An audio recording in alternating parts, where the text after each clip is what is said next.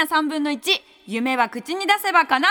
おそばんこんばんは。ガールズバンドガチャリックスピンのマイクパフォーマー。アンジェリーナ3分の1です。10月8日日曜日夜8時を回りました。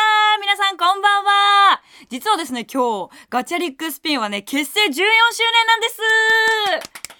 ということでね、今、アンジーね、絶賛ライブ中でして、このラジオ、リアルタイムで聞けてないかも。いやー、もうめっちゃ寂しいんですけど、皆さんの力で盛り上げてください。よろしくお願いします。ハッシュタグは、アンジーラジオでガンガンつぶやいてください。お願いします。ということで、早速なんですが、メールを紹介したいと思います。ラジオネーム、明日はきっと上機嫌さんからです。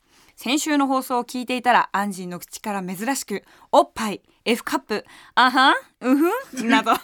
あ、なるほど。おじさんだけでは飽き足らず、中学生男子リスナーも獲得したいわけですな。おそばん一発目からかますなんて、アンジー。お主、なかなかやりますなぁと。ありがとうございます。あはん、うふんは言ってないけどね。続いてのメールです。アンジーこんばんは。え日曜の夜8時にお引越しをして放送を聞きましたよ。日曜のおそばになってずっとおっぱいの話をしていましたね。こんなにおっぱいを連呼する放送、あんまり聞いたことがなかったので、ちょっと戸惑っていました。これがずっと続いていたとしても聞き続けますよ。ラジオネーム、パチョレックさんからです。あのね、みんなね、ちょっと騒ぎすぎだね。私がおっぱいおっぱいって言ってたから、やだ、ちょっとアンジそんな言わないでよみたいな感じで盛り上がっちゃってましたけど、いや、私にとっておっぱいはエロじゃないんですよ。芸術だと思ってます。おっぱい、お尻は、造形が私は結構好きで、あの、もっこりしてる感じ。もっこり。え、もっこり。えもっこりは知らないね。もっこり、違うよね。間違えちゃったんだけど、なんか私的には造形美みたいな。だからさ、あれあるじゃん、ヴィーナスみたいな。なんかさ、あの、ああいうちょっと裸なさ、像みたいな。ああいうノリで見てるから、そんなにおっぱいで盛り上がらないでください。私だけなんか逆に取り残された気分になったんですよ、あれで。でも最近ちょっとさ、おっぱいの話で言うとさ、またやんのかよって話なんだけど、ちょっと私、この先週の関連で話したかったことが一個あって、最近さ、サウナめっちゃ流行ってるじゃん。私、つい最近目覚めたんですよ、サウナにやっと。で、いろいろ東京都内にあるサウナってどんなところがあるんだろうとか調べてたら、サウナ女子っていうものにヒットしたんですね。まあ、ハッシュタグサウナ女子で見たら、まあ、いろんな女の子が行きやすいようなサウナいっぱい出てくるのかなって思ったら、また大量のおっぱいが出てきたんですよ。で、びっくりしたのが、結構そのサウナ女子でヒットした画像を見ると、みんなちょっと濡れた髪で赤く顔がほてってて、暑い。みたいな感じの だから吐息混じりのね、写真からそういう音が聞こえてきたら、暑いなみたいな。いっぱい写真が出てきたわけよ。で、私は、なんか、あ、もしかしたら、写真だけで見たら岩盤浴ぐらいのノリなのかなと思ったの。岩盤浴もさ、割とさ、結構じわじわ来て、暑いみたいな感じじゃん。だから、あ、もしかしたらサウナって思ってるより辛くないのかなって思ったのよ。だから私も、あ、なんかちょっと友達に誘われたし、これを機会に行ってみようと思って、この前初めてのサウナに行ったんですね。いや、サウナ行ってさ、友達に聞いたら、なんか、初心者はだいたい5分入って、で、そこから水風呂とかで一回クールダウンして、また5分入ってみたいな感じで続けると体が慣れてくるよみたいな感じで言われたから、あ、そんな短くていいんだって思って私サウナ入ったわけよ。そしたら、入って早速よ、顔中が水浸しになってて。なんか、私が見たサウナ女子の写真は、暑いとかだったのに、私は、え、マジで暑いマジで暑いこれ、これあと4分も入んのみたいな感じだったの。でもうそこで疑問が生まれるわけよ。あのサウナ女子って結構さあの写真とかバンバンサウナの中で撮ってたりとかあと水着とか着てちょっとメイクとかもフルメイクな感じで髪の毛だけ濡れてるみたいな感じの子たちが結構写真アップしてたからえどういうこと？ってまず私が入ったサウナ全裸なんだけどと思ったし。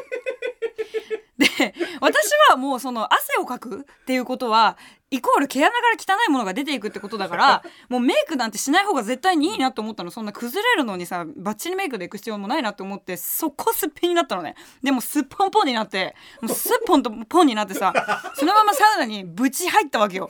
そしたらさもう5分なんていられたもんじゃないわけよ。マジで暑い。え苦しい苦しいみたいな。もうもう出ようぜみたいな感じになってたのにもうあのサウナ女子からしたらさなんかずっと入ったの暑いのみたいな感じなのよ。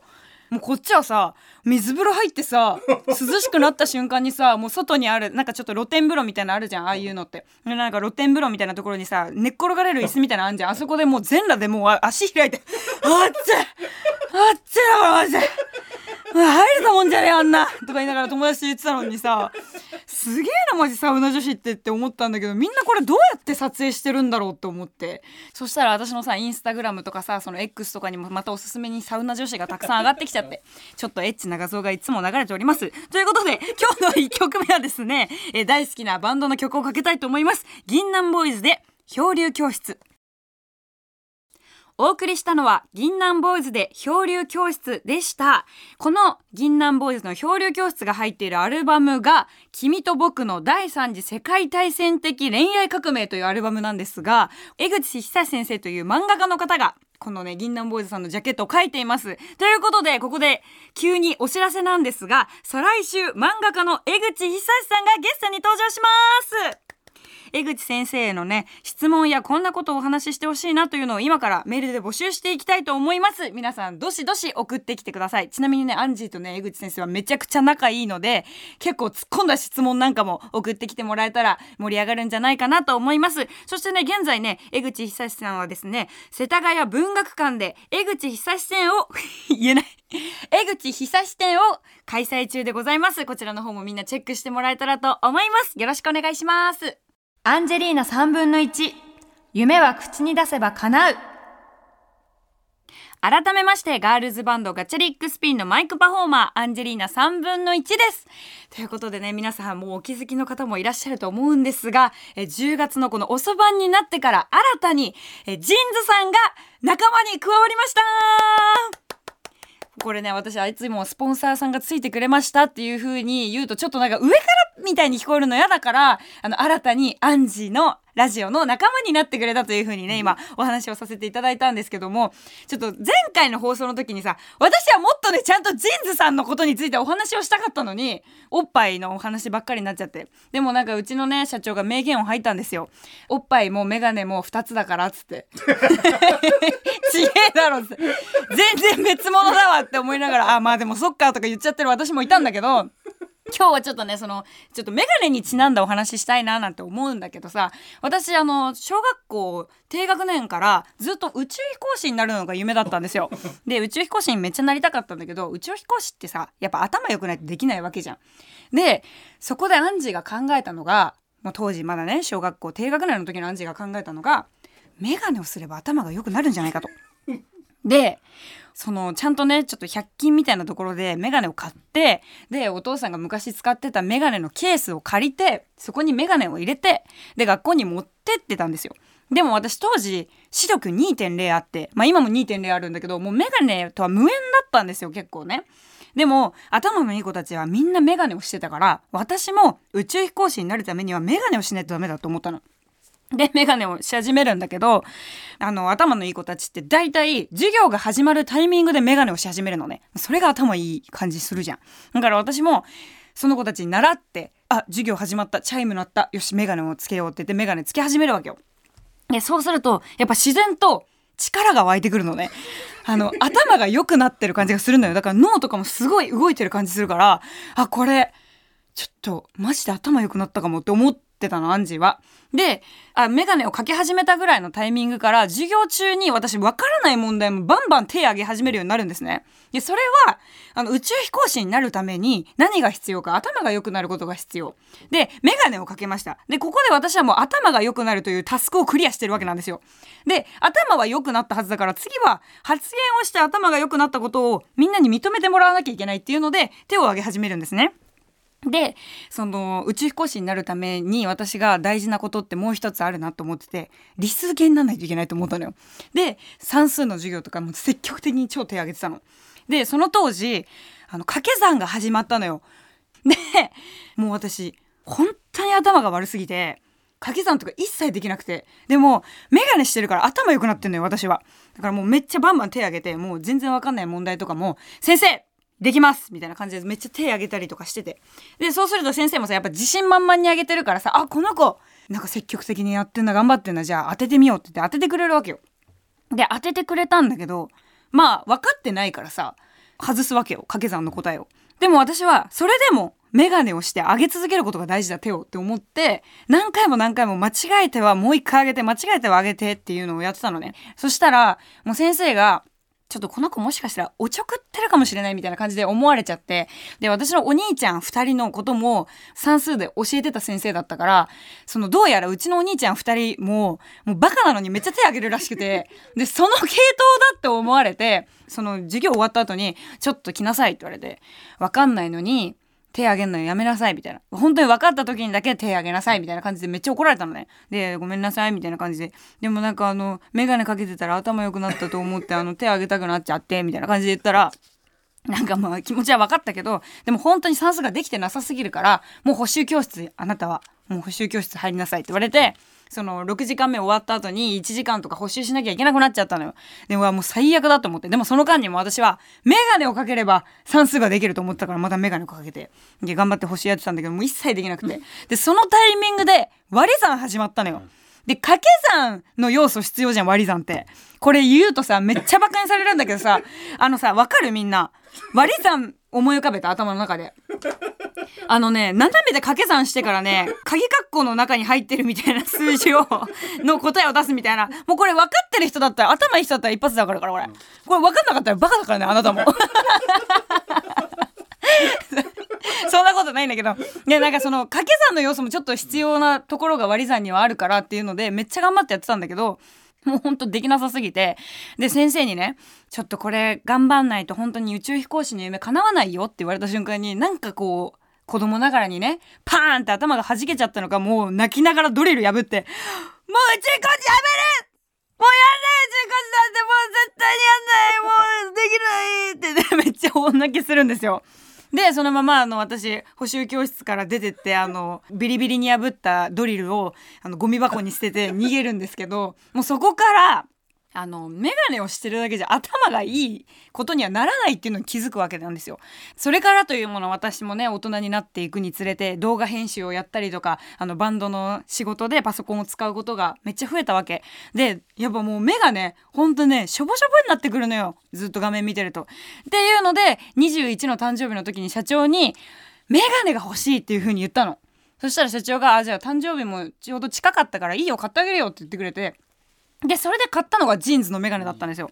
高田馬場に事務所があるんですけど、高田馬場の小さな JINSのブース行って、このメガネがいいって言って、で、いいよ、これじゃあ買ってあげるよっつって、じゃあもうあの、編集用にブルーライトメガネにしたいですって言って、ブルーライトメガネにして、で、それからというもの、やっぱ編集する時とか、仕事する時に私毎回メガネかけるんだけど、めっちゃ頭フル回転なの。だからやっぱ、その小学校の時に話してた、あの、メガネをしたら頭良くなるっていうのは、間違ってなかったんだよ。だから私、今から、メガネをしながら、話そうと思うんだけど、これ多分、した瞬間に、饒舌になります。言えば、安住さん。うちの作家がね、もう安住さんの番組やってるからもう、本当にもう饒舌になると思う。でも、みんなにはかけたかかけてないか言いません。当ててください。でもね、あの、かけて面白くないこと喋ったらジーンズさんスポンサー撤退になるかもよって言われてめっちゃ怖くない？普通に。そんなさこと絶対冗談でも言うなよ。って話じゃん。で今外したかつけてるかどっちでしょうか？知らねえよ。伝わんねえよって。でもあの一個言っていい？あの今かけてたんだけど全然変わなかった。ごめん。あのむしろかけてる方がバカみたいになってた喋り方が。7の段言ってみて。おー、いいよ、いいよ。今メガネしてるからね、言ってやるよ。71がな、1。ちょちょちょ7時が7。7に14。7さん21。7四24。27。あちょっと待って。もう一回、もう一回。もう一回。今ね、あの、本当はかけてなかったんです。もう一回やります。今、今かけてるからね。いくよ。7 1が7。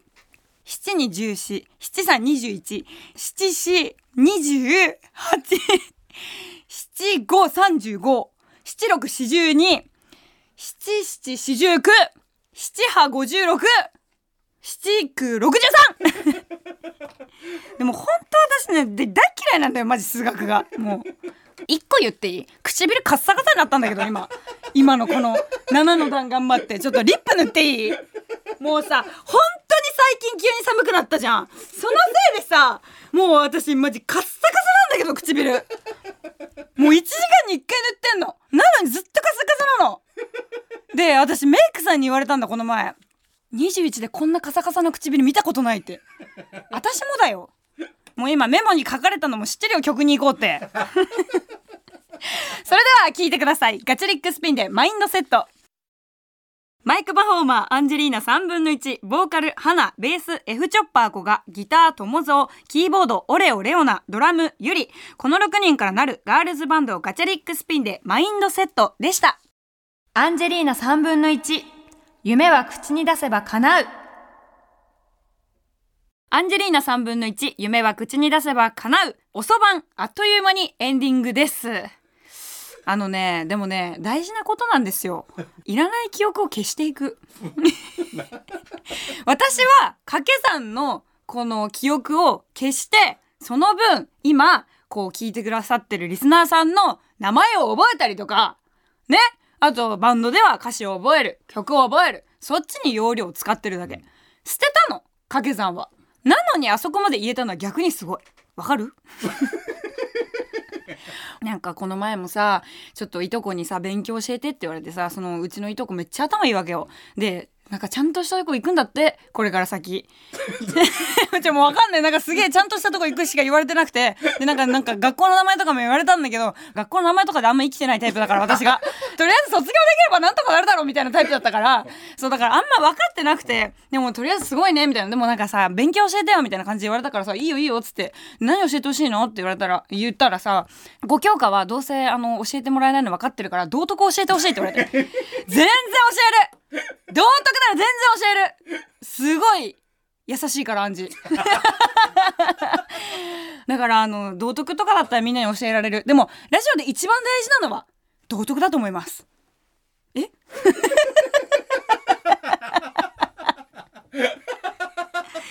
いうことでお知らせです。11月18日は日比谷野外大音楽堂でワンマンライブが開催決定しています。えー、本当に一人でも多くの方に私のこの道徳味溢れる音楽を届けたいと思っております。よろしくお願いします。そしてね、今日はね、あのガチャリックスピン14周年を迎えたということで、配信ライブも行っています。アーカイブがね、まだまだ全然残っていると思うので、このラジオを聞いた後に気になってくれた方は、ぜひガチャリックスピンのホームページをチェックしてもらえたらと思います。そしてもう一度お知らせするんですが、再来週は漫画家の江口久志さんがゲストに登場します。こんなこと聞いてほしいなとか、こんな内容話してほしいなというね、メールを募集するので、ぜひ送ってきてもらえたら嬉しいです。そして番組ではあなたからのメッセージをお待ちしています。あなたの自己紹介、ほうれん草、報告、連絡、相談、あなたの夢の話、などなど、何でも OK です。アドレスはかなうアットマーク tbs.co.jp かなうアットマーク tbs.co.jp かなうの綴りは K-A-N-A-U 夢が叶うのかなうです。番組で読まれた方には可愛い可愛い番組ステッカーに私のサインを入れてプレゼントします。また過去の放送は各種ポッドキャストで聞くことができます。ではまた来週日曜夜8時にお会いしましょう。お相手はアンジェリーナ3分の1でした。ありがとうございます。